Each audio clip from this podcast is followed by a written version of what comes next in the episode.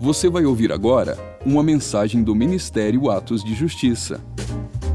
Para mais conteúdos como esse, siga o nosso perfil aqui na plataforma ou acesse o canal Atos de Justiça no YouTube. Aproveite e siga-nos também em nossas redes sociais. Que Deus te abençoe poderosamente. E lembre-se, viva todos os dias da sua vida por causa daquele dia. Deus, amém? Estão me ouvindo bem? Ai. Olha, eu vou dizer para você uma coisa. Não tem nada combinado aqui entre eu e o Anderson, viu? Mas eu creio num espírito que causa, que traz unidade no mundo espiritual. No mesmo Deus, aquele que nos faz gerar no mundo espiritual e que testifica tudo aquilo que ele tem para a noite. Amém? Salmos 23, versículo 1 a 5 diz assim: O Senhor é meu pastor, nada me falta. Ele me faz deitar em verdes pastos. Ele me conduz ao lado das águas serenas. Ele restaura minha alma, me guia no caminho da justiça por causa do seu nome. Sim, ainda que eu ande pelo vale da sombra da morte, não temerei mal algum, porque tu estás comigo, tua vara e teu cajado me consolas. Versículo 5. Tu preparas uma mesa para mim na presença dos meus inimigos. Amém? Repete comigo só essa parte. Tu preparas uma mesa para mim. Vamos? Tu preparas uma mesa para mim. Mais uma vez, tu preparas uma mesa para mim. Aleluia, Senhor. Obrigado, Pai. Porque eu sei que o Senhor tem nessa noite uma mesa posta aqui para nós, ó Pai. Eu sei disso, o Senhor tem testificado a Deus com as canções, com a adoração, com a palavra que o ministro já tem liberado aqui desde o começo, Pai. Ah, Senhor, nós temos fome e sede, nós precisamos da Tua presença, e nós sabemos que algo do Senhor está reservado para essa noite. Então, Deus, eu junto com os meus irmãos agora, ó Pai, quero pedir agora nesse ambiente, ó Deus, anjos do Senhor sendo liberados, ó Pai, repreendendo toda ação das trevas na mente, no corpo físico, no mundo espiritual. Agora nós damos uma ordem cesse, sejam neutralizadas todas as conexões das trevas, em nome de Jesus, em nome de Jesus Cristo. Corpo, alma e espírito rendido à tua presença, Senhor. Espírito de revelação, espírito de iluminação, toque-nos nessa noite mais uma vez. Todo sofisma, toda divagação de mente, todo cansaço, toda fadiga do dia, toda carga do dia, nós repreendemos em nome de Jesus Cristo. Fala conosco, ó Pai. Nós queremos nos alimentar de tudo aquilo que o Senhor tem para nós nessa noite, em nome de Jesus. Amém. Amém. Deus nos abençoe e fale conosco através da palavra dele. Meus irmãos, nós estamos vivendo um tempo muito precioso. Nós estamos vivendo um novo tempo é claro que na igreja do Senhor, mas também nesta congregação. Há, alguns meses atrás, o Senhor já tem ministrado aos nossos corações sobre crescimento, sobre amadurecimento, sobre um lugar que o Senhor quer que nós estejamos. Há algum tempo o Senhor já tem ministrado sobre esse esticar dele, sobre o esticar dele nas nossas vidas, o nosso espírito, o nosso corpo, a nossa alma é, se tornando pronto para receber tudo aquilo que, que Ele tem para nós. E eu quero te dizer que de fato esses dias chegaram, amém? Esses dias chegaram. É um tempo de nós recebermos e bebermos tudo aquilo que Deus tem para nós. Mas eu quero te dizer outra coisa também.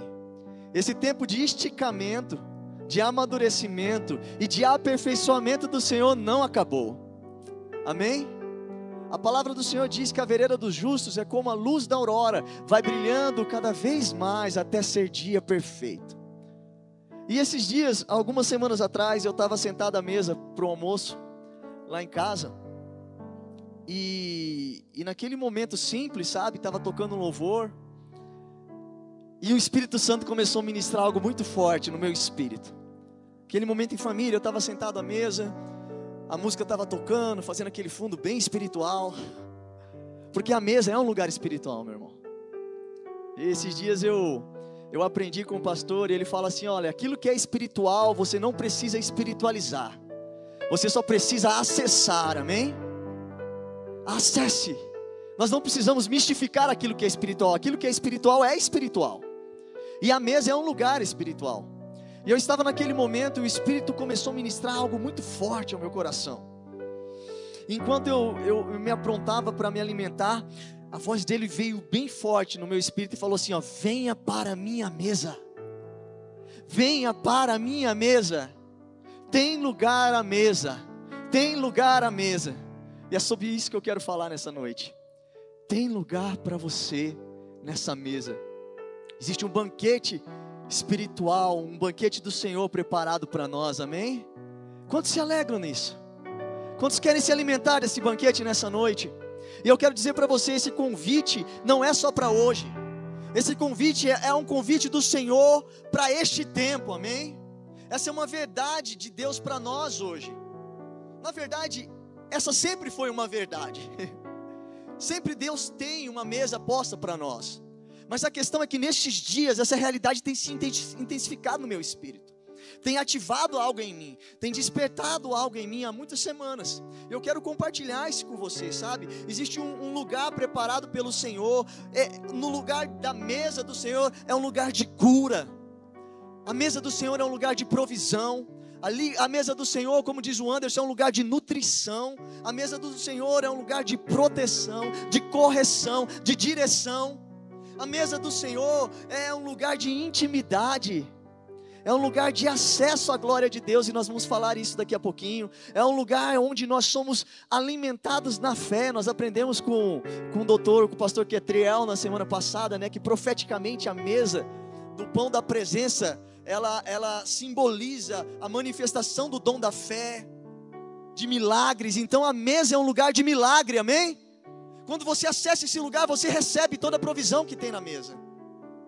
Então, naquele momento que eu estava lá me alimentando, o Senhor foi falando algumas coisas comigo, comigo e me ensinando algumas coisas a respeito da mesa. Sabe, querida, a mesa é um lugar de compartilhamento. É um lugar de repartir, fala repartir. Repartir. Todos compartilham da mesma refeição. É claro que alguns servem mais, outros recebem, né, Anderson? Outros servem menos nem todos é, se alimentam de todos os itens que estão na mesa. Por exemplo, sabemos também que tem todos têm o mesmo gosto de refeição. Mas a verdade é que a mesa é um lugar de dividir, de compartilhar, de repartir.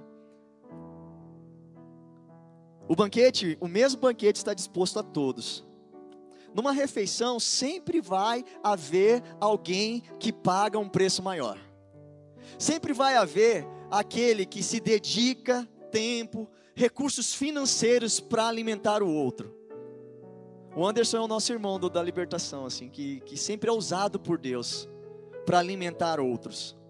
Ele sempre paga um preço maior de dedicação, de tempo. E sabe, a mesa nos fala de, de alguém que dedica um tempo, um esforço, recursos financeiros para alimentar o outro. Enquanto eu estava naquele momento, o Senhor ministrou algo no meu espírito. Além de tudo isso, Deus falou assim para mim: olha, através da mesa, isso é muito importante. Pega o que eu estou te falando aqui. alguém coloca algo que produziu sacrificialmente dentro de você. Uau! Você já pensou nisso? Quando nós nos alimentamos à mesa, nós estamos nos alimentando de algo que alguém produziu. E essa pessoa que produziu algo, ela, ela pagou um preço a mais do que aquele que está se alimentando apenas. Então existia um preço de sacrifício, de recursos financeiros, de tempo, de suor. E sabe o que o Espírito Santo ministrou ao meu coração? Quem alimenta, influencia. Fala comigo, quem alimenta, influencia. A palavra influenciar vem justamente de fluir para dentro. Quando nós estamos falando de Deus nos alimentando, nós estamos falando que Deus está preparando alguma coisa para nós, pastor, e está colocando isso de dentro para nós. É o fluir de Deus para nós, para o nosso espírito. A mesa nos fala desse mistério de alguém produzindo algo e implantando algo dentro de nós. Isso que é implantado dentro de nós vai produzir um efeito. Então a mesa não é um fim em si mesma. O fim da mesa é o propósito para, aquela, para que aquele alimento foi produzido. O alimento foi produzido para dar nutrição. Por isso que a glutonaria é pecado. Porque a mesa não é um fim em si mesmo. Comer apenas não é um fim em si mesmo. Deus criou o prazer da alimentação, mas o fim é a nutrição. Quando nós estamos sendo alimentados para, por alguém, nós estamos recebendo algo que aquela pessoa produziu. Eu creio que é muito parecido com as artes, sabe? A refeição, pastor, é algo profético e espiritual também. Por isso que nós devemos orar, santificando pela oração o alimento porque eu creio num fluir daquilo que a pessoa produziu para dentro e causa um efeito também espiritual, porque toda realidade material é um reflexo de uma realidade primeiramente espiritual. Então a mesa nos fala de alguém produzindo algo, fluindo para dentro de nós. Nesses dias Deus está fazendo isso conosco. Nós estamos aqui há duas semanas num intensivão de Deus, sendo alimentados pela mesa mas preste atenção no que eu estou te dizendo. Nada do que você comeu nessas semanas é em vão. Tudo que nós nos alimentamos essa semana tem um propósito, amém? Então cuidado, retenha aquilo que, nós, que você ouviu, retenha todo o ensino e se prepare, porque Deus não está fazendo isso à toa. Toda vez que o Senhor flui, prepara algo para nós e coloca dentro de nós, Ele quer promover algo através de nós. E essa nutrição vai nos dar força para o embate desse tempo. Isso é profético, meu irmão. Nós estamos recebendo uma forte nutrição de Deus, porque Deus tem um propósito para essa casa. Deus tem um propósito para mim e para você. Então não é à toa que Ele está nos alimentando como Ele tem nos alimentado esses últimos dias. O Senhor está plantando em nós uma semente, algo que vai nos nutrir, curar, sarar, limpar e nos preparar para este tempo, amém? Aleluia, aleluia.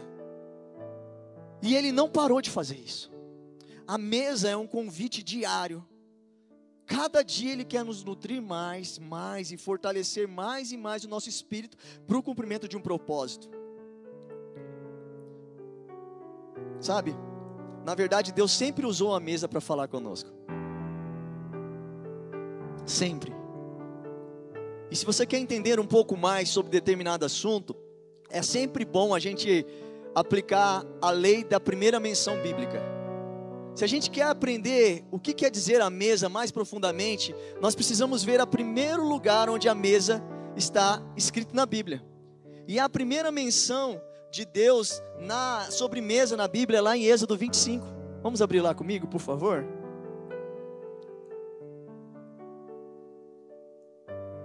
Aleluia.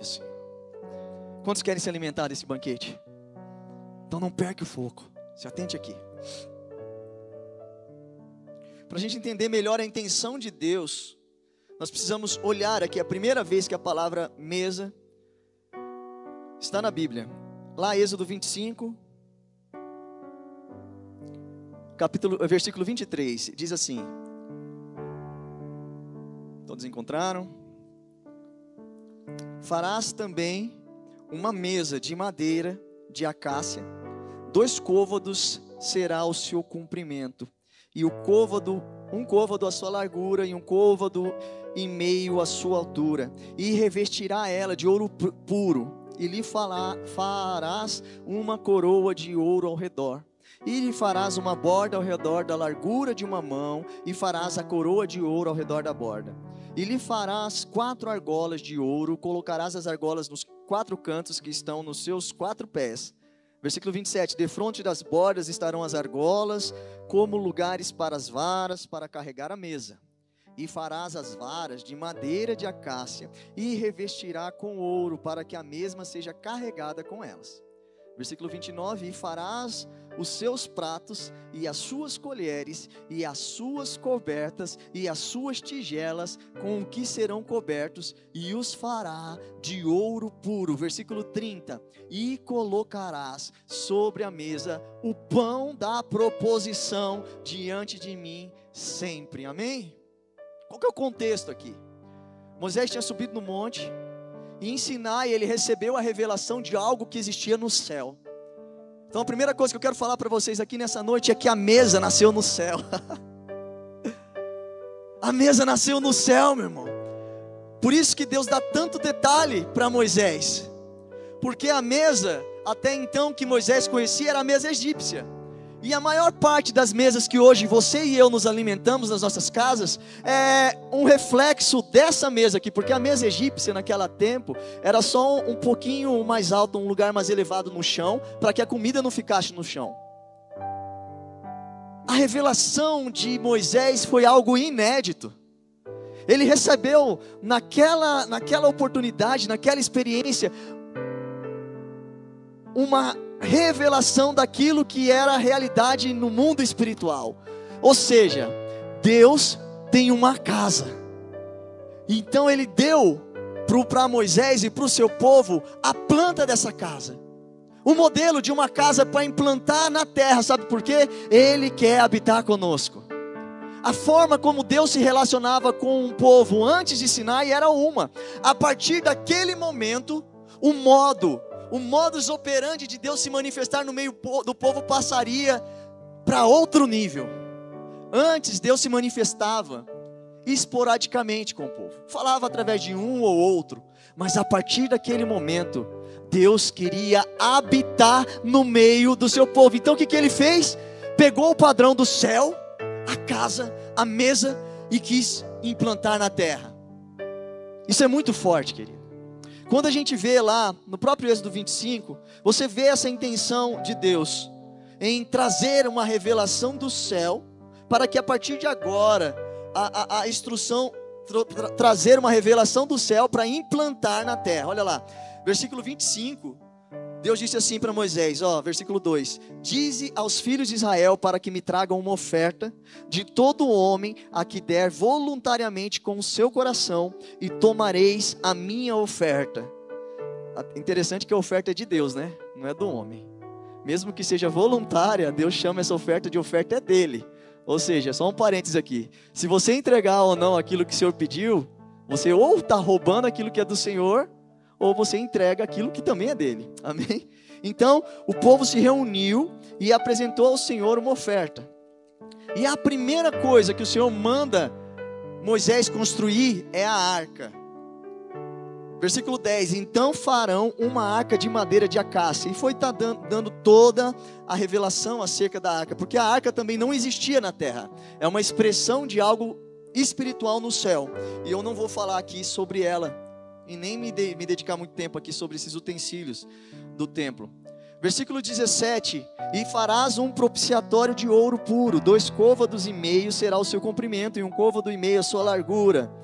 Versículo 22: E ali, ou seja, em cima do propiciatório, entre os anjos, eu me encontrarei contigo e falarei contigo. Essa era a intenção de Deus. Quando trouxe a revelação do céu para a terra, era falar com o povo era o meio pela qual Deus estava estabelecendo para manifestar a sua presença ao povo. E a segunda coisa, depois da presença de Deus, porque a primeira coisa foi a presença, a arca, porque nada que a gente começa, nós não podemos começar nada que não seja pela presença de Deus. É interessante isso, né? Deus sempre começa de dentro para fora. E a primeira coisa que ele manda construir é a arca, porque a arca fala da presença de Deus. Então nós não podemos construir nada que não comece por ele. Amém? Mas logo a segunda coisa que Deus é, manda Moisés construir, ensina Moisés construir, é a mesa do pão da presença. Essa mesa ela ficava bem próxima do véu. O véu fala da limitação do homem, da nossa impossibilidade natural de se achegar ao Santíssimo Lugar a nossa limitação de, entre, de entrar, de estar diante do Rei da Glória. Mas a mesa sobre a mesa estava o que? O pão da presença. E o pão da presença é Jesus. Jesus fala: Eu sou o pão vivo que desceu do céu. Quem de mim se alimenta, por mim viverá. Então a mesa nos fala desse, dessa chave de acesso para o Santíssimo Lugar. O pão da presença não era destinado ao Senhor, como era feito nos cultos pagãos. Não era oferenda a Deus não era uma oferenda aos deuses. O pão da presença era destinado, sabe para quem? Para o sacerdote. Então ele ia lá, se servia. A mesa nos fala de um lugar de acesso para a glória de Deus. Amém, meus irmãos? Quantos querem esse lugar? Isso é muito espiritual, é muito forte. Antes do véu, que representa a limitação do homem, havia a mesa dos pães. Essa mesa ela tinha pés, ou seja, um lugar de altura, de acessibilidade ao homem, ao sacerdote. E hoje, eu e vocês somos sacerdotes reais, amém? E o Senhor tem um lugar para nós, de acesso, e esse lugar vem para a mesa. Aleluia. A mesa é um lugar maravilhoso. A mesa é um lugar de comunhão é um lugar que Deus preparou naquele símbolo para falar: oh, eu estou tô, tô promovendo os meios para que vocês venham até mim e ali eu vou falar com você. Talvez você tenha buscado muito ouvir a voz de Deus, muito entrar neste lugar da presença santíssima, da glória, mas não tem usufruído da mesa. A mesa é um lugar de comunhão, a mesa é um lugar de se servir. A Davi, David Titus, no seu livro A Experiência da Mesa, ela fala algo muito especial sobre a mesa. Ela fala o seguinte: Nenhuma experiência de vida substitui o vínculo e a significância criados ao se comer juntos da mesa. Seja jovem ou velho, um convite para a mesa nos faz sentir valorizados e o seu senso de valor é restaurado. Existe graça à mesa. A mesa do pão da presença no Antigo Testamento revela o Evangelho ali. É um lugar de acesso ao Pai. Existe graça à mesa, existe graça à mesa, amém? Nós precisamos acessar este lugar, meus irmãos. Eu gosto muito da história, quando Jesus aparece para os seus discípulos que tinham voltado a pescar. Né? A Bíblia fala lá de Simão Pedro, Tomé, Caná da Galileia, eles estavam que era, que era de Caná da Galileia, os filhos de Zebedeu, Zebedeu e mais dois de seus discípulos. E eles, depois da morte de Jesus, voltaram a pescar, não é verdade? E eles estavam lá pescando tal. E de repente Jesus apareceu para aqueles discípulos e falou: oh, Vocês têm alguma coisa para comer aí? E eles falaram: Olha, não. Aí Jesus falou: Olha, lança sua rede lá do outro lado. E eles lançaram e pegaram muitos peixes. Então, é, a, a, Bíblia fala. É, que aquele discípulo a quem Jesus amava disse para o Pedro: É o Senhor. Então, quando eles obedeceram e perceberam que aconteceu um milagre, eles perceberam que era Jesus. Mas sabe o que eu acho mais impressionante nesse texto? Aí Pedro, doidão, né? Veste a roupa, pula na água, vai atrás de Jesus, porque Jesus estava na praia, enquanto ele estava se manifestando e apareceu para os discípulos. Quando os discípulos chegam na praia, sabe o que, que tem preparado para eles? Uma mesa. Aqueles discípulos tinham acabado de passar pela experiência da morte do Cristo. Toda a expectativa natural daqueles homens estavam em Jesus. Imagina comigo, eles andavam com Jesus todo dia, todo dia, todo dia. Por muito tempo eles estavam com Ele, dia após dia, eles olhavam no olho de Jesus. Eles tinham todas as expectativas dele em Jesus, eles viam Jesus sendo é, é, curando, libertando, fazendo milagres e maravilhas, mas de repente Jesus morre. E Jesus não está mais com eles. É como se o chão deles caísse. Mas ali, Jesus, através de um banquete, cura o coração daqueles discípulos. A mesa é um lugar de comunhão e é um lugar de restauração, de esperança, amém? Aqueles discípulos experimentaram um renovo no seu ministério. Ali Deus se revelou para Simão, Pedro, e falou: Olha, vai lá, cuida das minhas ovelhas. Ali Deus deu direção. Quantos experimentaram direção à mesa? Quantas vezes na mesa, conversando com, com os meus filhos, com a minha esposa, a gente tem ideias, a gente sonha, a gente dá direção para os filhos. Fala, filho, olha, hoje você vai se comportar, se comporta na escola, viu? Como é que tá? É um lugar de comunhão, de esperança. Nós temos um pouco de dificuldade, às vezes, de entender a mesa, porque esse princípio, infelizmente, o inimigo tem tirado dos nossos dias. Né? E não é desculpa apenas pelo tamanho das casas, que cada vez é menor. Cada vez menos nós temos mesas nas casas. Então, o inimigo tem lançado estratégias para tirar esse princípio de nós. Mas o Senhor tem um lugar para nós. Deus tem esse lugar para mim e para você, amém? Deus tem esse lugar para nós. É um lugar tremendo, maravilhoso. Mas talvez você pergunte, Senhor, eu demorei tanto para perceber. Eu não me lembro a última vez que eu comi a mesa do Senhor. Eu estou falando de uma mesa espiritual. Eu não me lembro a última vez que eu me sentei ao Senhor à mesa. Por quê? O que está acontecendo comigo? Talvez você está aí na sua casa agora, falando, mas ele está falando de mesa, mas o que, que é isso? Por que, que eu nunca experimentei isso na minha vida? Porque existem situações que nos tiram deste lugar e nos privam de acessar este lugar. Eu vou repetir: nós não precisamos espiritualizar a mesa, nós precisamos acessar esse lugar. Mas infelizmente tem situações que nos tiram da presença do rei à mesa.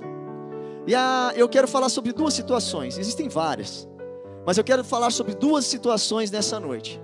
A primeira situação é o sentimento de indignidade e culpa. Esse sentimento de indignidade nos tira da mesa. Abre comigo lá, 2 Samuel, capítulo 9, por favor.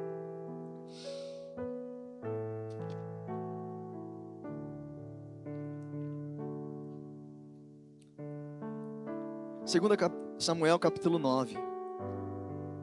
Sabe, tem pessoas que vêm ao culto diariamente, diariamente, todos os cultos, vêm religiosamente nas reuniões, mas ainda não entraram neste lugar de intimidade, porque se sentem indignos.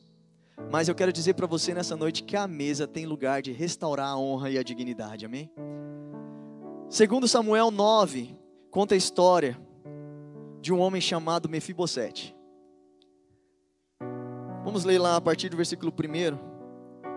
9:1. E disse Davi: Há algo que restou da casa de Saul para que eu possa mostrá-lo a minha bondade por causa de Jonatas? E havia na casa de Saul um servo cujo nome era Ziba. E quando eles o chamaram até Davi, o rei disse a ele: Tu és Ziba? Ele disse: Teu servo é ele. E o rei disse: Não há ninguém da casa de Saul para que eu possa mostrar a bondade de Deus. E Ziba disse ao rei: Jonatas ainda tem um filho, e ele é aleijado dos seus pés. E o rei disse a ele: Onde está ele? E Ziba disse ao rei: Eis que ele está na casa de Maquir, filho de Amiel, em Lodebar. Então o rei Davi mandou buscá-lo e retirou, retirou da casa de Maquir, filho de Amiel, de Lodebar. Quando Mefibosete, o filho de Jonatas, filho de Saul, chegou até Davi, ele caiu sobre a sua face e fez reverência. E Davi disse: Mefibosete, ele respondeu: Eis aqui o teu servo. E Davi disse a ele: Não temas, porquanto certamente eu te mostrarei bondade por causa de Jonatas teu pai, e te restituirei toda a casa de Saul, toda a terra de Saul teu pai, e tu comerás pão à minha mesa continuamente.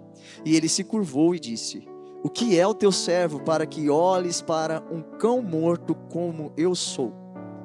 Essa era a visão pessoal. Era a visão pessoal de Mefibosete. O que é, quem eu sou para que você olhe para um cão morto como eu? Essa frase era uma frase indicativa de muita humildade. Até Davi usou isso essa frase em outra oportunidade. Mas essa era a visão pessoal de Mefibosete. Pensa comigo, a casa de Davi tava, de, de Saul estava caída. Mas Davi lembrou de uma promessa que ele tinha feito para Jonatas. Então ele falou assim: Eu usarei de bondade e misericórdia para a casa de Saul. Então ele quis cumprir essa promessa e pergunta se tem alguém da casa de Saul para ele exercer essa bondade e misericórdia. Agora pensa comigo se você fosse Mefibosete.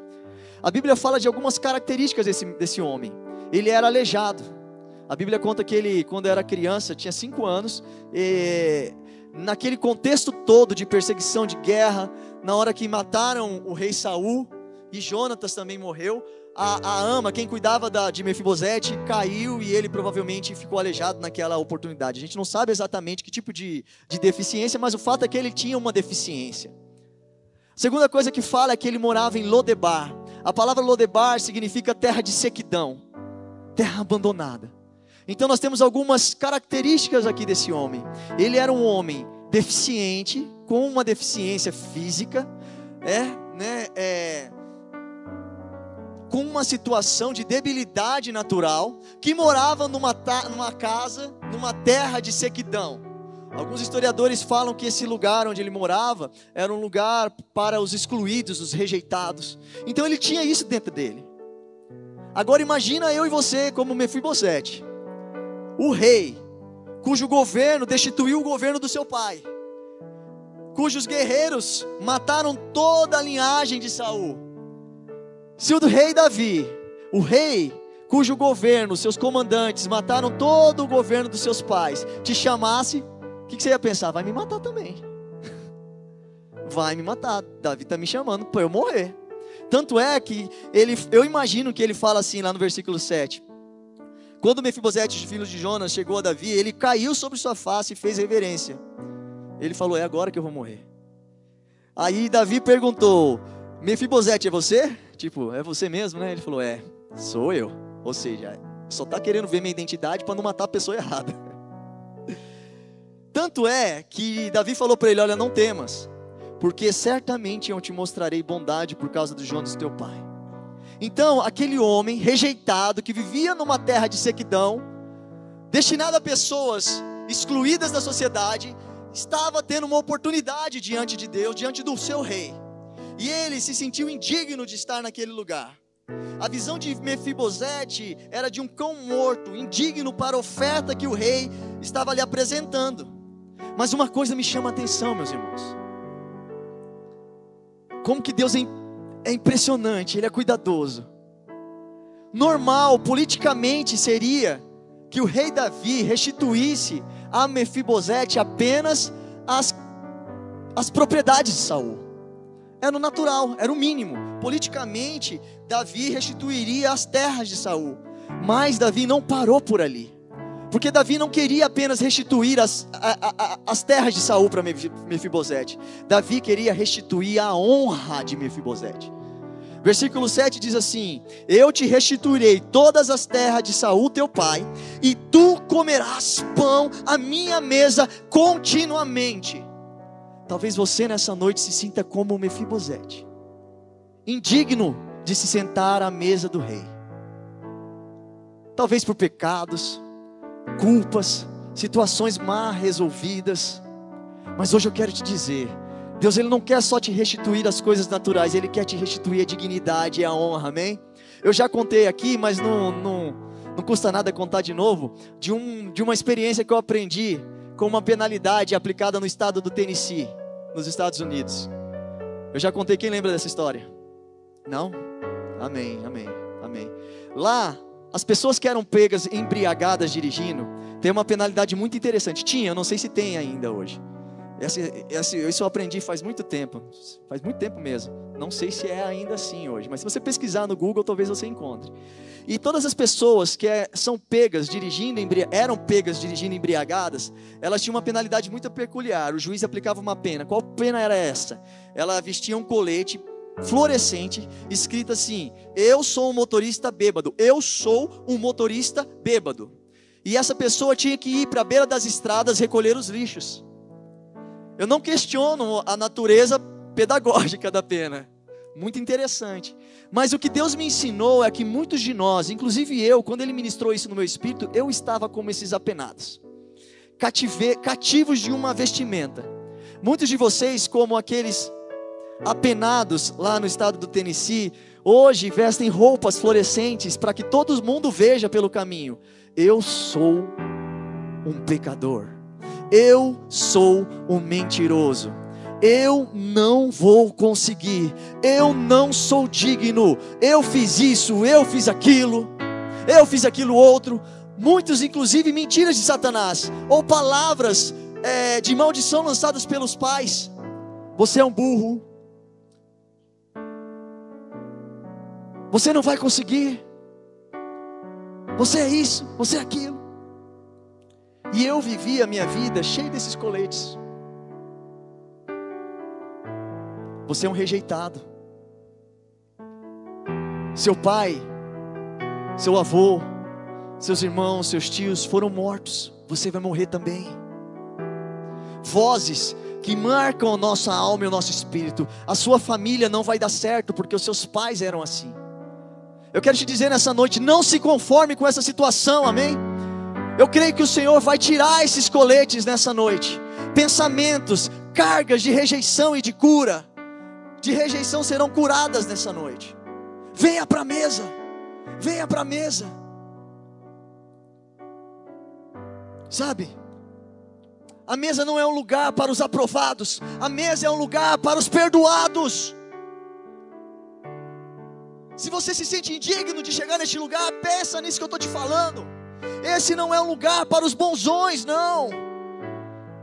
É um lugar para os perdoados, aqueles que reconhecem o processo, que fazem o caminho de volta. Deixa eu te falar uma coisa: se você começou a fazer o caminho de volta, vai rasgando esses coletes que te prendem, meu irmão, minha irmã.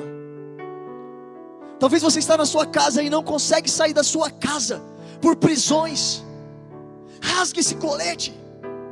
Diga hoje eu vou me levantar daqui, como o filho pródigo disse, porque a mesa é um lugar de restituição de dignidade. O filho pródigo falou assim: Eu vou, eu vou me levantar deste lugar, e eu vou voltar para a casa do meu pai. Eu vou voltar. A palavra do Senhor diz que aquele filho que abriu mão da sua herança, ele foi para lugares de terras distantes. Então o caminho de volta dele era longo. Mas ele decidiu uma coisa: eu vou me levantar. Se levante nessa noite. Venha para a mesa e usufrua da cura que a mesa proporciona.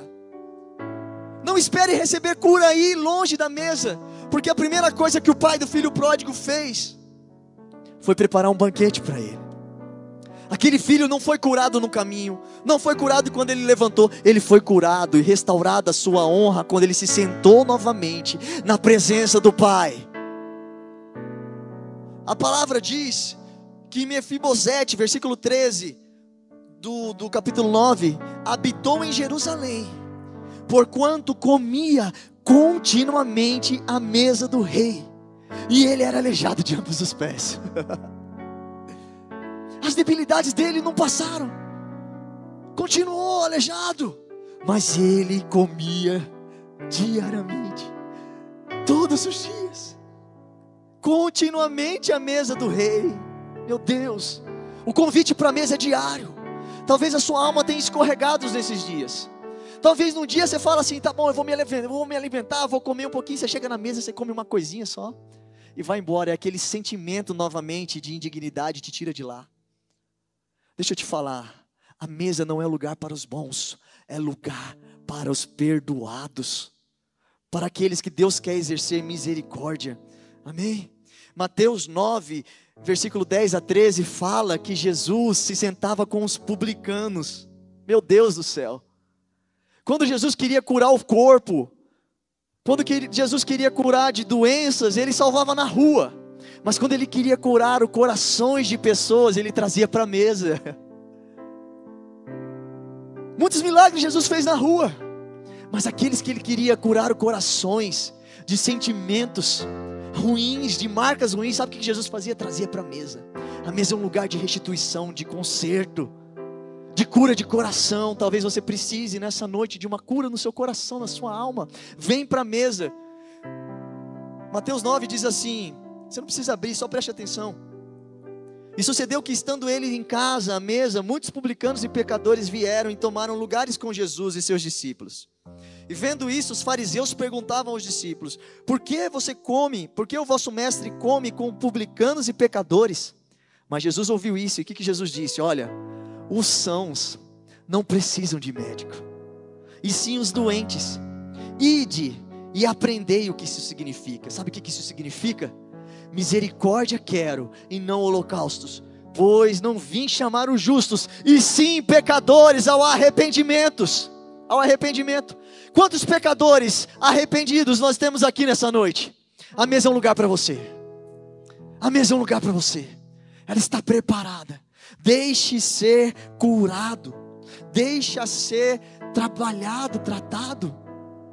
Meu Deus do céu, o pastor Jean falou aqui no domingo sobre os discípulos de Emaús.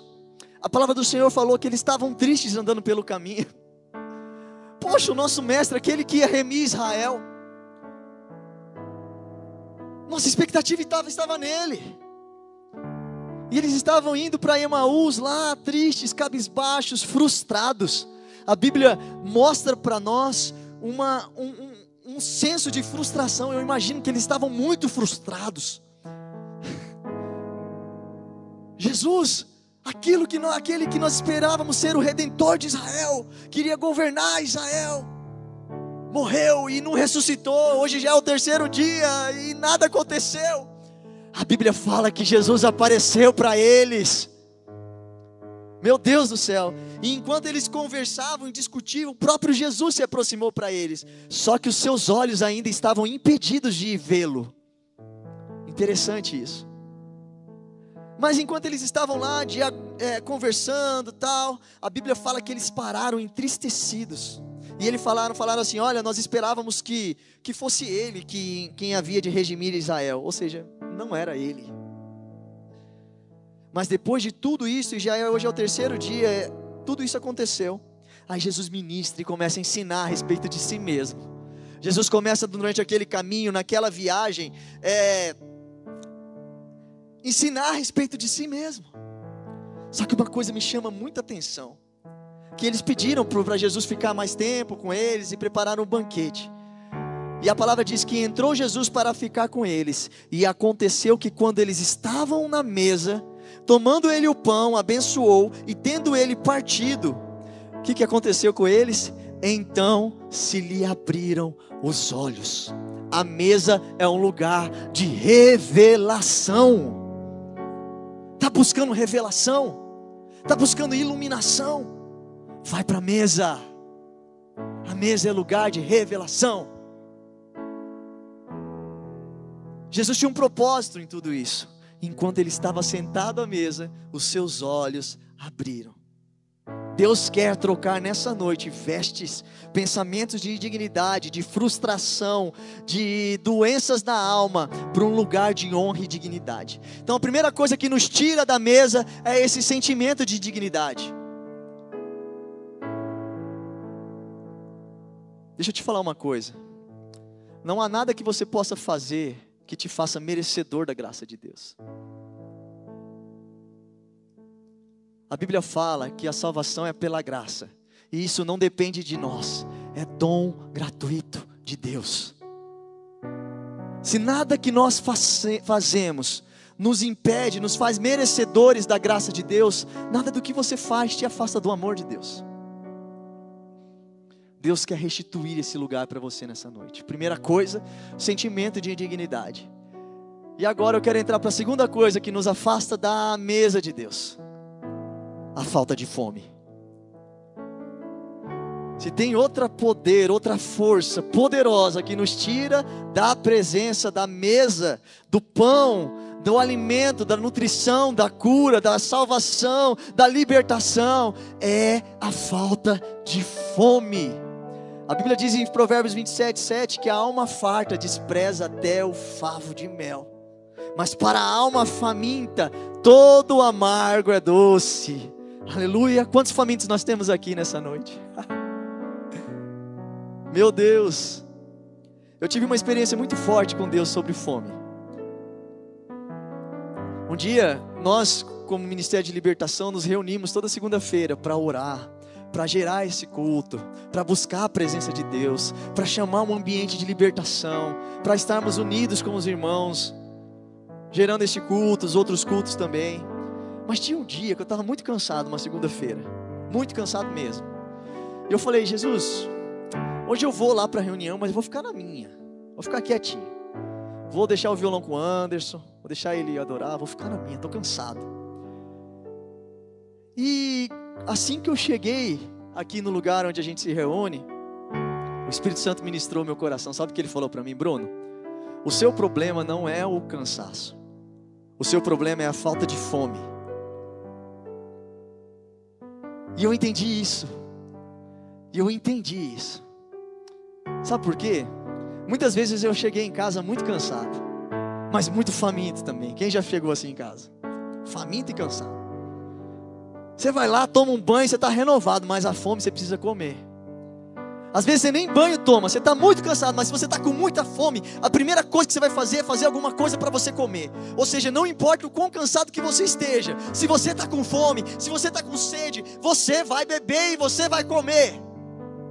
É assim também com Deus. O Anderson falou isso aqui nessa, manhã, nessa noite.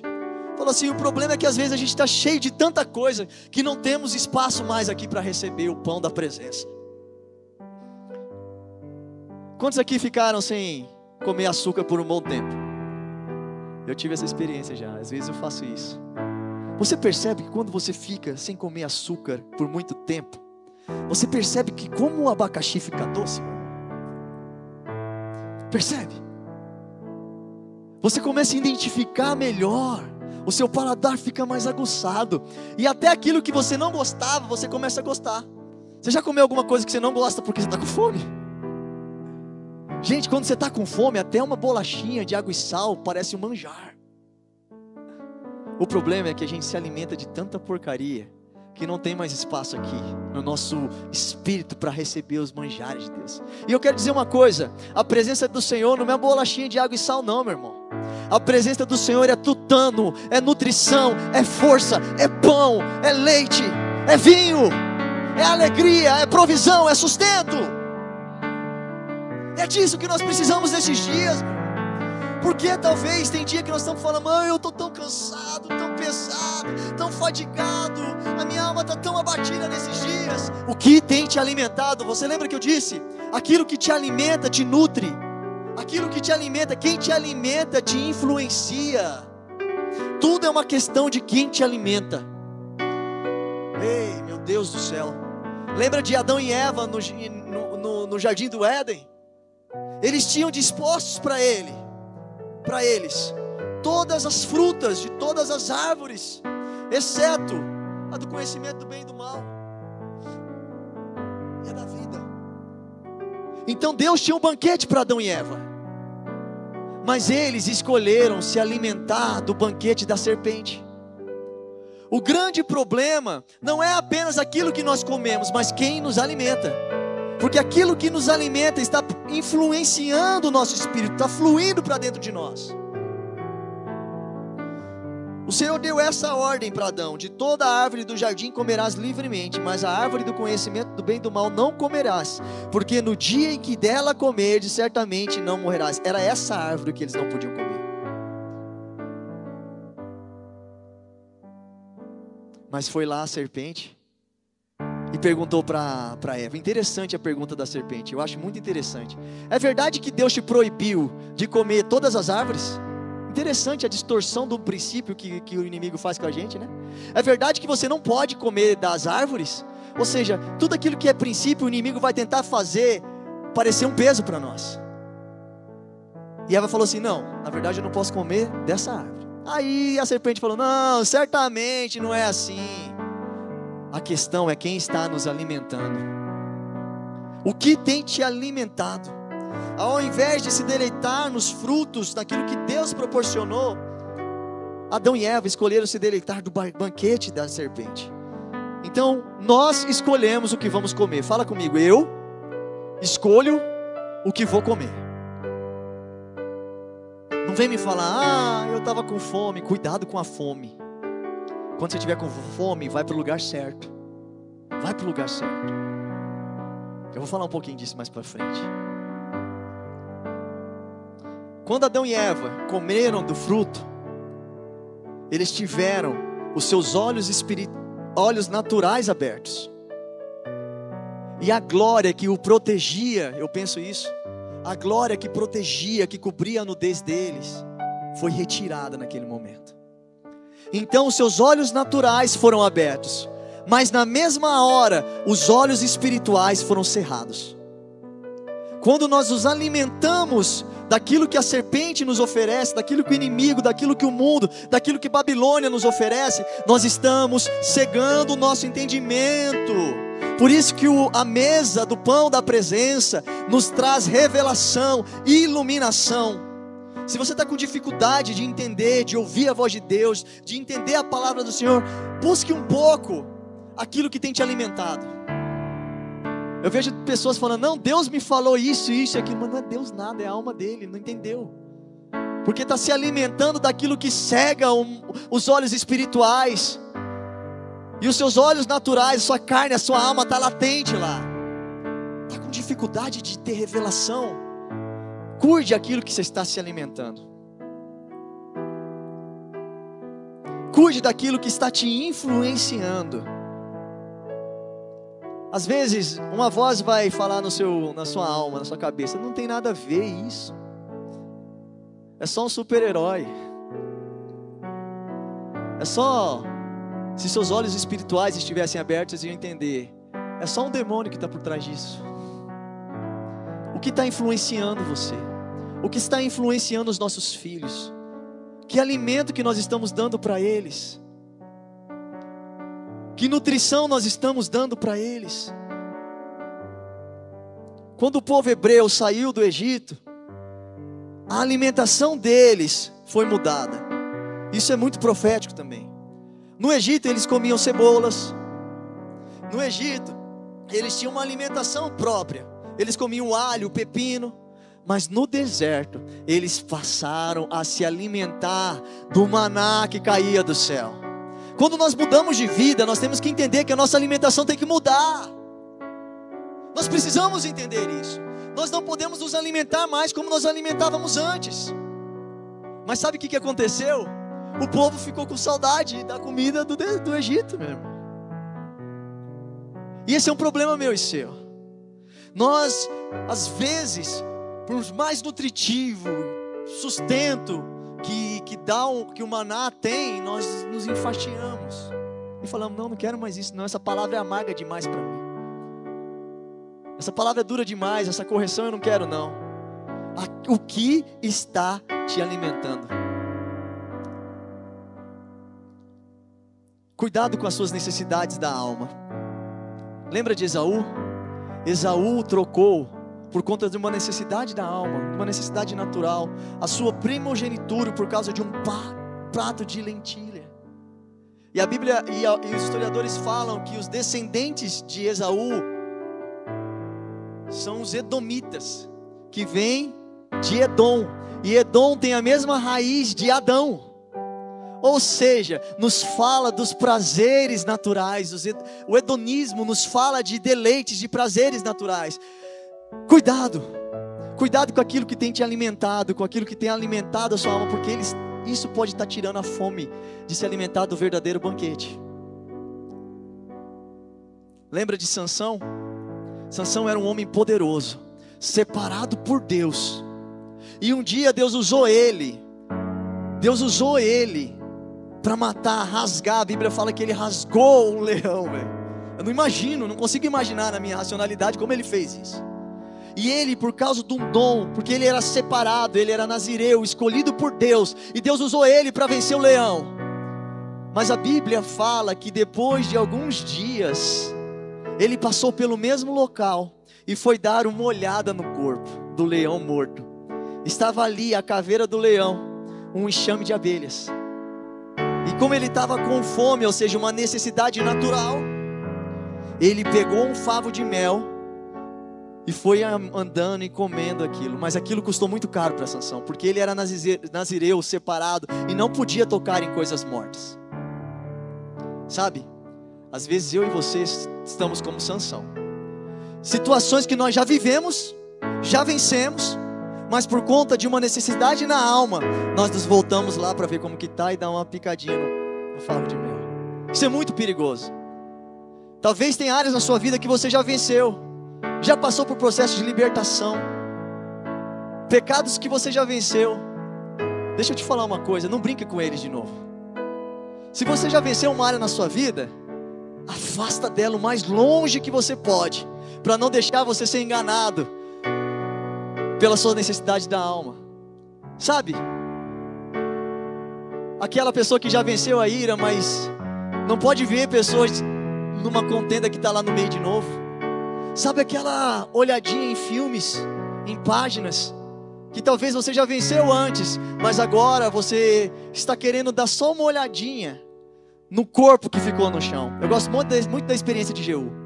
Jeú, quando venceu Jezabel, ele fala que ele falou para os eunucos que estavam com ela jogar ela de cima do muro, e ela caiu no chão e morreu. Jezabel estava morta no chão. Mas interessante que não bastou isso. Jeú pegou o cavalo da carruagem dele e passou por cima de Jezabel. Ou seja, só para testificar que ela estava morta mesmo. Ou seja, não brigue com o pecado. Cuidado com o que te alimenta. Não volte se alimentar novamente nas coisas que você já venceu na sua vida. Se levante e entenda isso. Se você vencer um vício, fica longe daquele lugar onde aquilo que você venceu está. Deus está nos ensinando a nos portar na mesa, amém? Nós estamos num culto de libertação. E Deus tem impulsionado a gente para este lugar. Querido, eu já fugi de processo de libertação. Não se engane, já fugi muito. Mas eu ouvi a presença do Senhor me atraindo tão forte que até shampoo falava comigo. É, até shampoo falava comigo. Eu olhava para os rótulos do shampoo e estava lá escrito restauração completa. É sério. Era Jesus, o Senhor me chamando para a mesa e falando: para de fugir. Para de fugir. Eu olhava para outro shampoo, estava escrito lá clear, limpeza profunda. Não, Deus, não. Unção com óleo de argã. Meu Deus do céu, fala Deus. Deus me atraindo para a mesa, porque a mesa é este lugar de cura e de libertação. Vocês estão rindo, né? Mas foi assim mesmo que Deus fez comigo. Eu queria ouvir falar de libertação, meu irmão. E eu estou aqui hoje. Ministério de Libertação era o último lugar que eu pensei que eu estaria. Falei, não, quando eu cheguei na, na Atos. Falei, vou para o Ministério de Louvor, né? Eu já tocava e tal. Mas Deus tem um propósito maior. Deus, Ele quer mais do que nos restaurar por fora. Ele quer trabalhar dentro de nós. Fica de pé comigo. Quero pensar com você nessa noite. O que tem te tirado desse lugar? Todos concordam comigo que esse lugar é um lugar de bênção. A mesa é um lugar de provisão, de cura, não tem dúvida. Talvez você tenha passado por anos com uma, uma enfermidade física, uma, uma situação de desordem familiar. Existe cura, existe restauração na mesa. Mas o que tem te impedido de chegar nesse lugar? Será que é o medo da libertação, o medo da restauração, o medo da mesa, o medo do rei? Deixa eu te falar algo profético agora. Deus está nos ensinando mais sobre a mesa, essa mesa física e essa mesa espiritual. Sabe por quê? Essa mesa que Ele está querendo te ensinar hoje é uma preparação para uma mesa eterna, um banquete eterno preparado no céu para mim e para você. Ele está nos ensinando a nos comportar à mesa, porque a mesa não é um lugar de farra, é um lugar que você tem que servir com honra e respeito. Quantos pais já falaram para o menino: menino, põe o pé na mesa, desce da mesa, se comporta na mesa? É Deus nos ensinando que a, a mesa é um lugar de respeito, de reverência, de honra. Nós podemos desfrutar sim, mas é Deus nos preparando para o banquete eterno.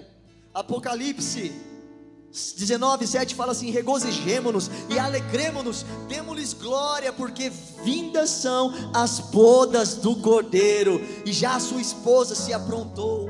Foi-lhe dado que se vestisse de linho fino, puro, resplandecente, porque o linho fino são os atos de justiça dos santos. E disse-me: escreve, bem-aventurados aqueles que são chamados à ceia da bodas do cordeiro. Bem-aventurado é você, meu irmão. Deus tem um convite para você nessa noite. Quantos têm fome? Quantos têm sede nessa noite? Se você tem fome, tem sede, ou talvez você se sinta indigno de estar neste lugar, eu quero te convidar para vir aqui à frente. O Senhor preparou um lugar. O Senhor preparou esse lugar nessa noite. Você tem sede por esse lugar. Então eu quero te convidar a vir à frente, nós vamos orar por você.